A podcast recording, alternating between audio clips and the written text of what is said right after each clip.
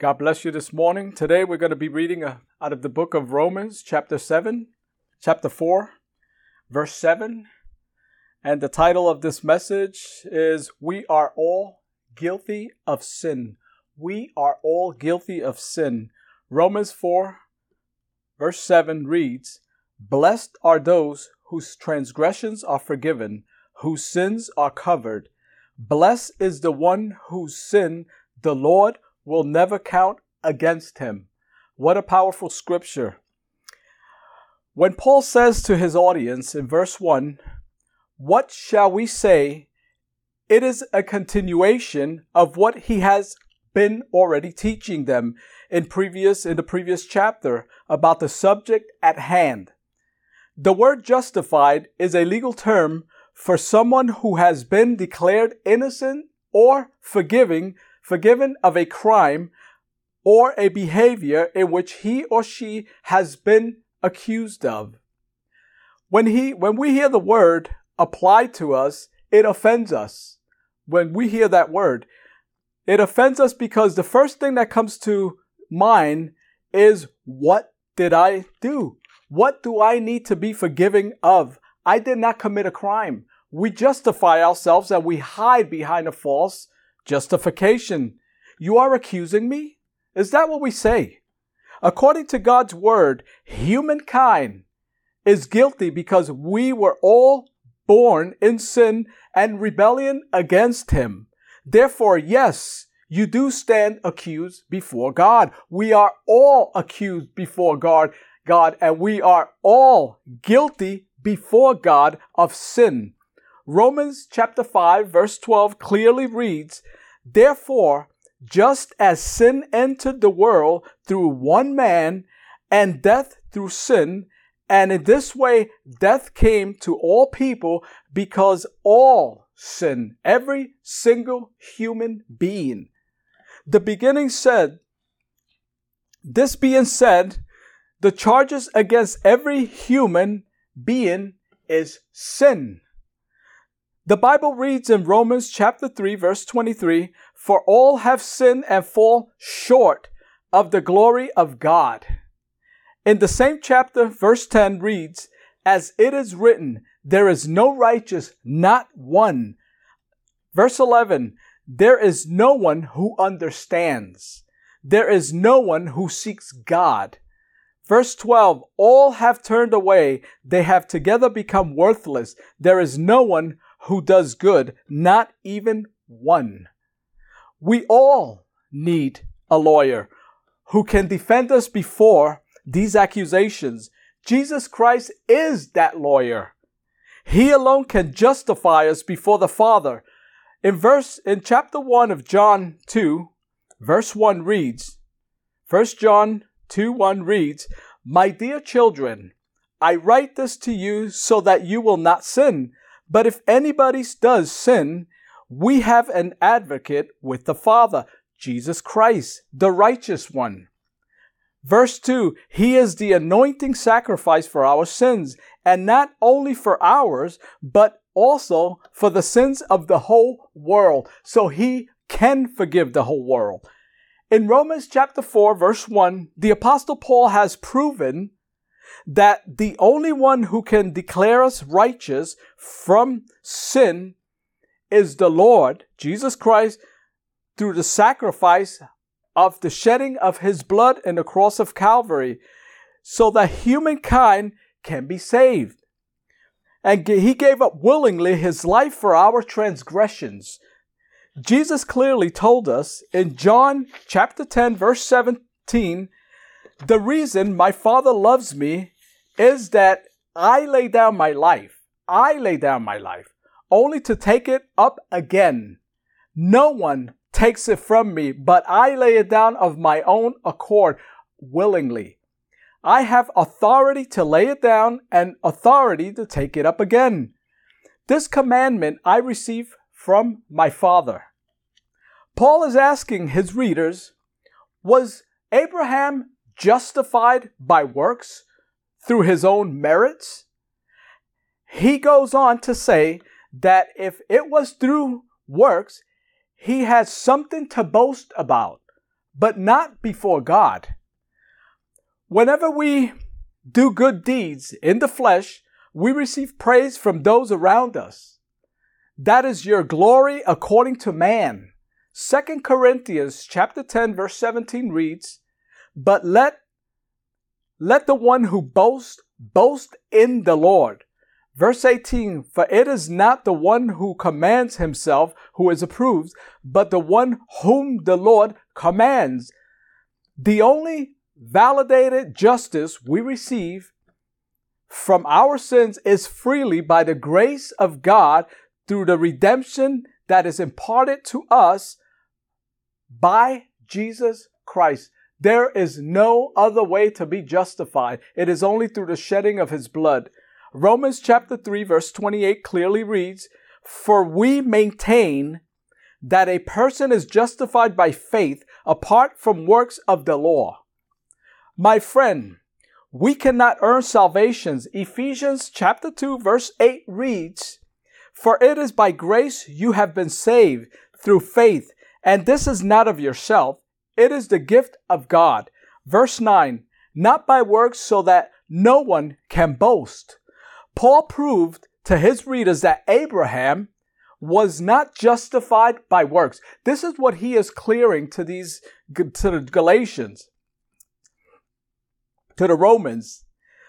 The apostle takes them back to Genesis chapter 15 verse 6 when it reads, Abraham believed the Lord and he credited to him as righteousness. Abraham believed in the Lord and it was credited to him righteousness. David in Psalm 32 verse 1 says, Blessed is the one whose transgressions are forgiven, whose sins are covered. Blessed is the one whose sin sins the Lord does not count against them, and in whom whose spirit is no deceit. Abraham believed in God by faith, not by rituals of animal sacrifices. These sacrifices were given to Moses approximately 500 to 600 years later. Back to Romans chapter 4 verse 4, the apostle Paul compares those who do works to that of a laborer who earns a salary by working. This is the comparison he is making here. You are entitled to it when you work. In other words, if you work eight hour shift, you have to get paid for an eight hour shift. The point that Paul is making is that God is the only one who can declare man righteous solely on the merits of faith in him without works. You cannot earn it. According to the Jewish law, one who was accused of any violation had to be declared innocent by two or three witnesses. This is the reason why Paul in verse 6 presents two witnesses, David and Abraham, so they can testify in favor of justification by faith on his behalf. He compares the words spoken by Abraham to those of King David in Psalms 32 to reinforce the fact that the Lord attributes justice to those who believe in him. Those listening to Paul now ask the question Is justification available to all those circumcised or not? That's what they're asking him. The reason they ask this is because they consider circumcision as a means of being right with God. Almost like today when people do works, they think they're justified before God because of what they're doing. I must be saved because I do. I do works. I do good. Paul explains to those religious Jews that justification came to Abraham before the covenant of circumcision. It did not exist yet. He then tells them that it is available to all those who deposit their faith in Jesus Christ as their Savior.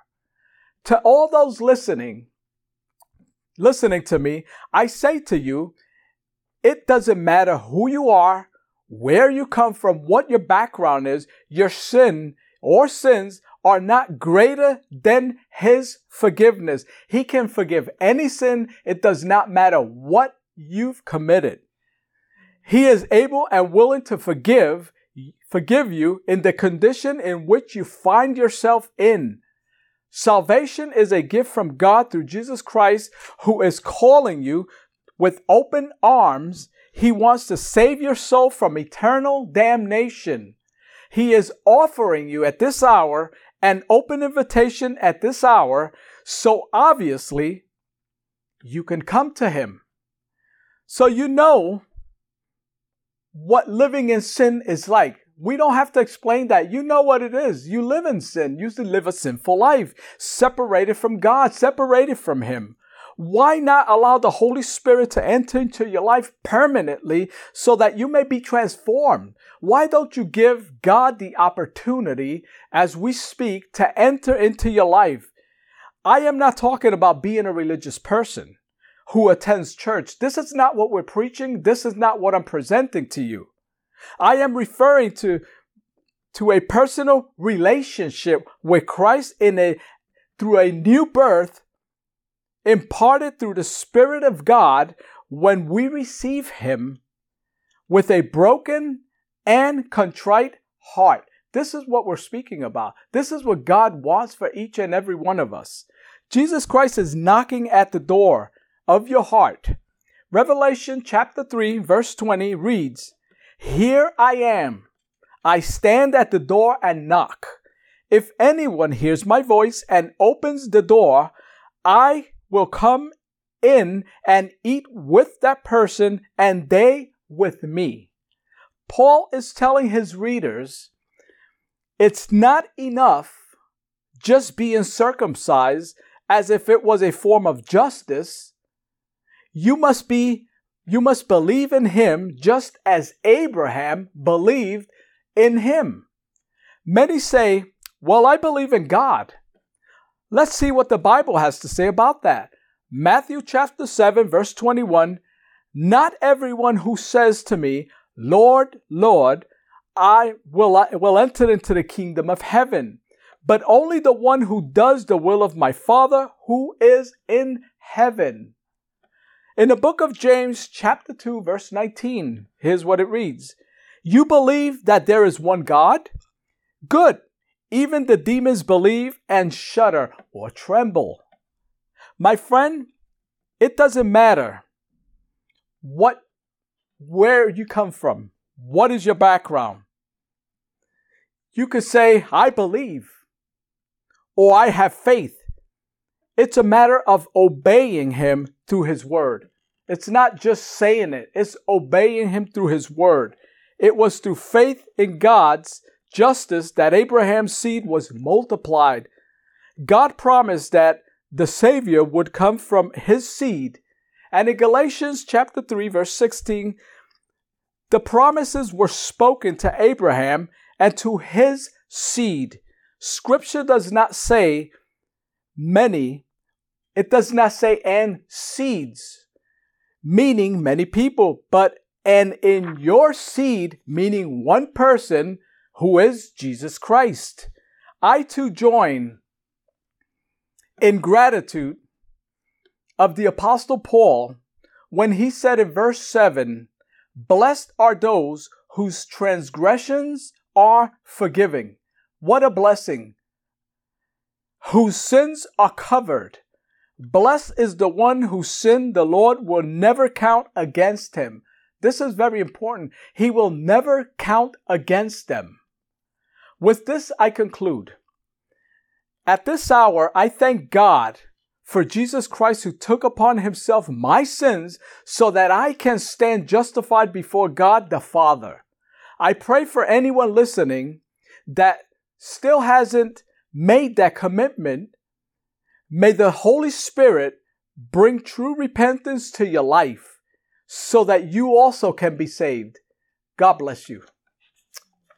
Dear Heavenly Father, I thank you for this preaching. I ask that your Holy Spirit transforms that person that's listening, Father, that does not know you yet.